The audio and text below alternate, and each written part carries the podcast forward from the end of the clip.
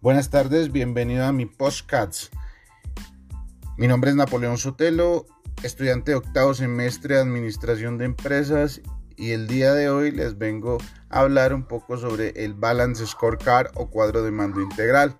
El Balance Scorecard o cuadro de mando integral es una herramienta de planificación y dirección que permite enlazar estrategias y objetivos con indicadores y metas para realizar con éxito la formulación e implantación estratégica.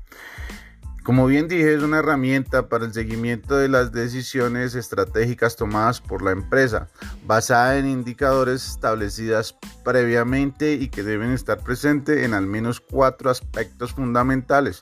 Estos cuatro aspectos son financieros, clientes, procesos internos y aprendizaje y crecimiento.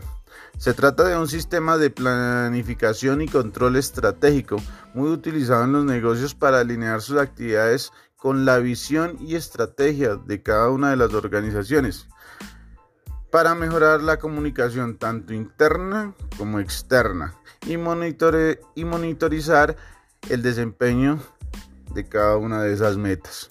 El Balance Scorecard es una herramienta de gestión que nos ayuda a estabilizar la estrategia, ya que permite convertir la misión y la visión en medidas concretas de actuación para cada una de las organizaciones. Identifica todos los proyectos importantes, es decir, en los que la empresa debe centrar su atención y cada uno de sus recursos. El Balance Scorecard o cuadro de mando integral tiene algunos beneficios, pero también tiene unas desventajas.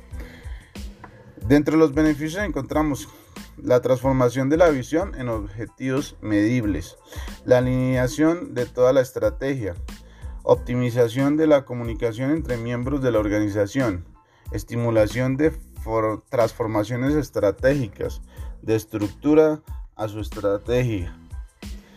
Mantiene, mantiene su estrategia a la vista y con un foco de generación en las estadísticas. Mejora su gestión de la información. Dentro de sus desventajas, encontramos que existe una cantidad de información que, puede ser abrumadora.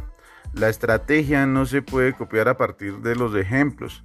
Requiere un fuerte patrocinio por parte de los líderes para tener éxito. Puede parecer una metodología muy rígida y puede ser muy difícil mantenerla para todos en la misma página. En nuestro próximo podcast les estaremos contando cómo realizar un cuadro de mando integral.